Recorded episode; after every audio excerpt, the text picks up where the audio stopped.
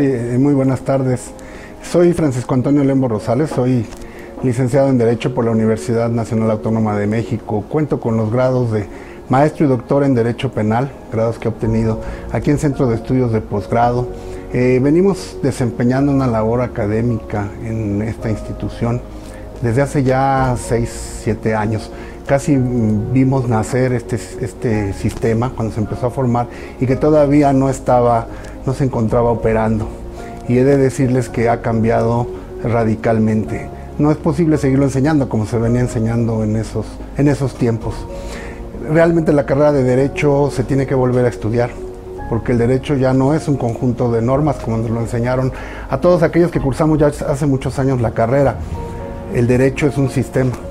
En México, aparte de la reforma del 2008, que fue la conocida como reforma de justicia, ha habido otras reformas trascendentes como la del 2011, que ha sido una reforma que ha cambiado el paradigma de los derechos de los derechos humanos. Introdujo en la Constitución el principio pro persona, que nos hace ver ahora a la Constitución como el eje rector de las leyes. Esa pirámide kelsiana que nosotros estudiamos cuando fuimos eh, a las universidades hace ya muchos años, ya no resulta aplicable bajo este nuevo paradigma del principio eh, pro persona. Voy a poner un ejemplo.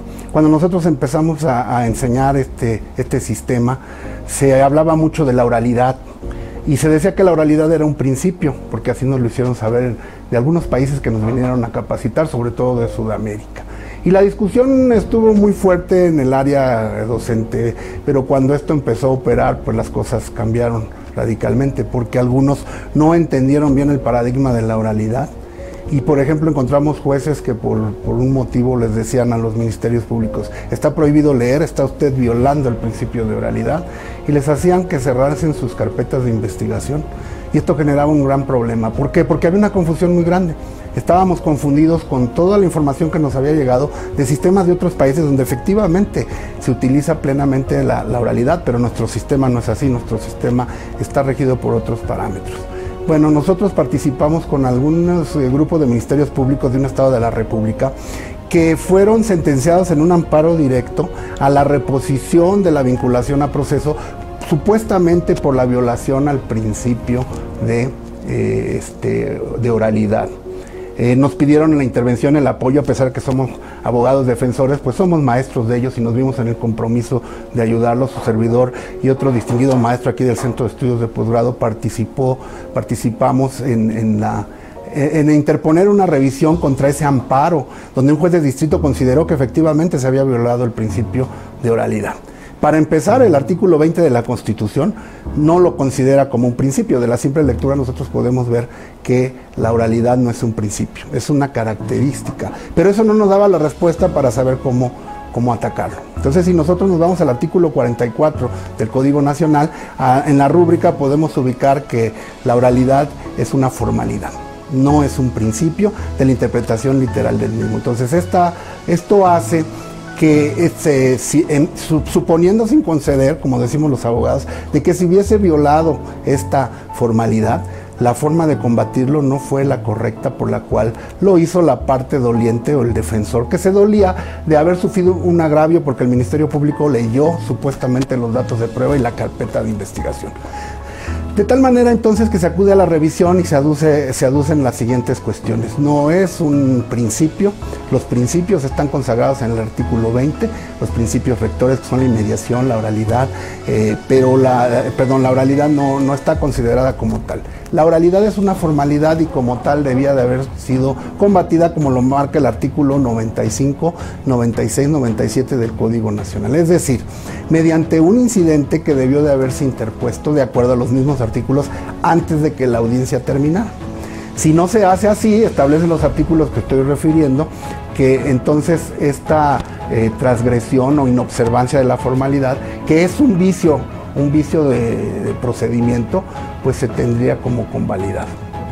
Entonces concluyó la audiencia, el abogado defensor no interpone ninguna eh, incidencia en contra de esta violación a esta formalidad y se va directo al amparo. Y el juez de amparo de distrito se lo concede. En la revisión nosotros argumentamos que no se agotó el principio de definitividad porque debió de haberse alegado esta formalidad como lo establece el propio Código Nacional. Y más aún, para que este amparo hubiese sido concedido, a partir del 2013 una reforma a la ley de amparo que establece que para que un amparo se conceda se debió de haber violado un derecho humano. Resulta que el juez de distrito no señala en su sentencia cuál fue el derecho humano que se violó y el que dio origen al otorgamiento de este amparo para efectos de reposición. Asimismo, como lo establece la ley de amparo, el juez de distrito nunca señaló cuál es la trascendencia de que el Ministerio Público haya consultado su carpeta de investigación para efectos de la vinculación a proceso. Esto quiere decir, ¿cuál fue, cuál fue el daño o el agravio directo que generó esa supuesta violación a la formalidad de oralidad? Afortunadamente este, se interpuso la revisión, duró como seis meses.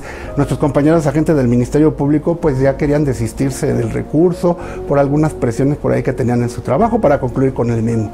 Les dijimos que lo, que lo, que lo aguantaran, ¿no? Y afortunadamente hoy les he de decir que ya contamos con una sentencia donde se estableció claramente que no se debe confundir la oralidad con la memorización.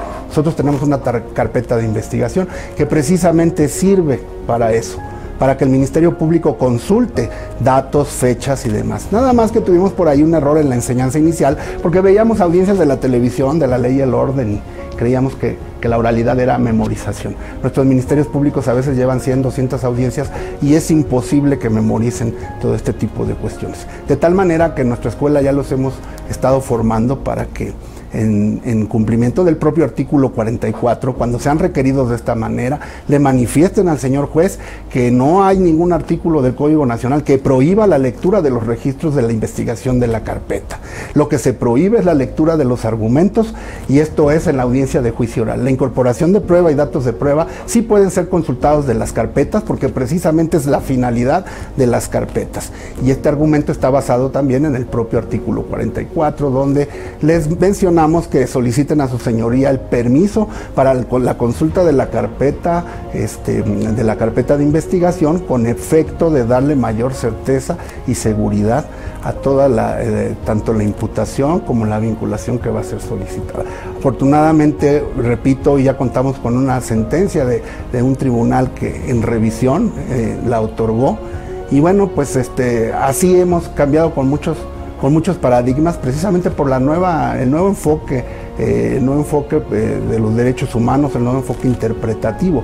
Las normas ahora ya no se leen textualmente, sino deben de tener un parámetro eh, constitucional y legal y de tratados internacionales al que se deben de ceñir. Otro ejemplo que menciono muy brevemente fue que se discutía mucho cuando un, cuando un control de la detención en la audiencia inicial era calificado de ilegal, si la persona podía continuar en la audiencia con las etapas subsecuentes. Y por ahí algunos, eh, algunos ejemplos algunas instituciones que ahora han proliferado y que se dicen expertos en el sistema, decían que por estrategia sí era posible continuar con las etapas. Nosotros siempre les enseñamos que eso no es posible porque una persona, una vez que se ha declarado de ilegal su detención, su estatus legal es de libertad. Y como tal no puede ser retenido bajo ningún título en el juzgado. Si el Ministerio Público manifiesta su interés para formarle una imputación, deberá de hacerlo posteriormente, previa citación, como lo marca el Código Nacional, que se haga en libertad dentro de los siguientes días que marca la ley. Y bueno, ahí surgió otra vez la controversia porque algunos dijeron, bueno, que lo cite inmediatamente este, en esa audiencia y que en esa audiencia se continúe con la imputación y los pasos subsecuentes. Esto no es así porque eh, si checamos de manera sistemática, como lo estoy mencionando en nuestro Código Nacional de Procedimientos Penales, advertimos claramente que hay plazos y términos. Y entonces al haber un plazo para citar a la persona en libertad, ese plazo empieza a correr a partir del día siguiente en que se hace la notificación. Entonces, si se le notifica en el momento que le dictan la libertad, no se le puede en ese momento hacer la imputación porque está corriendo el plazo. Tendría que ser a partir del día siguiente. Y eh, ustedes no tienen idea cómo todo esto generó o generaba en aquellos tiempos eh, una serie de situaciones de discusión y demás. Ahora ya nos parece eh, ambiguo, absurdo discutir estos temas, pero así es como va cambiando. Nunca podemos decir que esto está terminado. Y es precisamente a lo que se dedica nuestra institución, Centro de Estudios de Posgrado, a mantenernos actualizados con personas que nos dedicamos, como su servidor, que soy autor de 25 obras que se encuentran a la venta en diversas librerías, pero además de eso eh, nos satanizan mucho a los escritores porque dicen es que son doctrinarios, ¿no? También litigamos y, esa experiencia el Centro de Estudios de Posgrado la, ha sabido aprovechar para que nosotros eh, con nuestro estudio, nuestra investigación diaria, lo llevemos al laboratorio de la experiencia que son los tribunales. Nuestros alumnos, jueces, ministerios públicos y defensores requieren de maestros que más que darles la doctrina puedan combinar estos dos aspectos. Y esto es lo que ofrece nuestra institución, que tiene una gran oferta académica, no solo en materia penal, sino en algunas otras materias. Es algo muy breve de lo que les quiero hablar. hay veces que en 10 horas de sesiones no se pueden tocar todos los, los temas que hay, pero les agradezco mucho y les invito a que se sigan preparando porque nunca termina la formación, después vendrán otros paradigmas y otros cambios. El artículo 468, fracción segunda del Código Nacional, nosotros siempre sostuvimos, los maestros de centros de estudios de posgrado, que era violatorio de los tratados internacionales. Recientemente la Corte, hace un par de semanas, ha declarado su inconstitucionalidad. Pero mientras, antes de todo esto, nosotros les sugeríamos que se combatiera, que se resolviera, que se hiciera algo contra estas, contra estas posturas. Y es así como se va logrando el avance del derecho. Les agradezco mucho su atención y gracias al Centro de Estudios de Posgrado por permitirnos a nosotros formar parte de esta plantilla de los futuros maestros y doctores y funcionarios y operadores del nuevo sistema. Muchas gracias. Buenas tardes.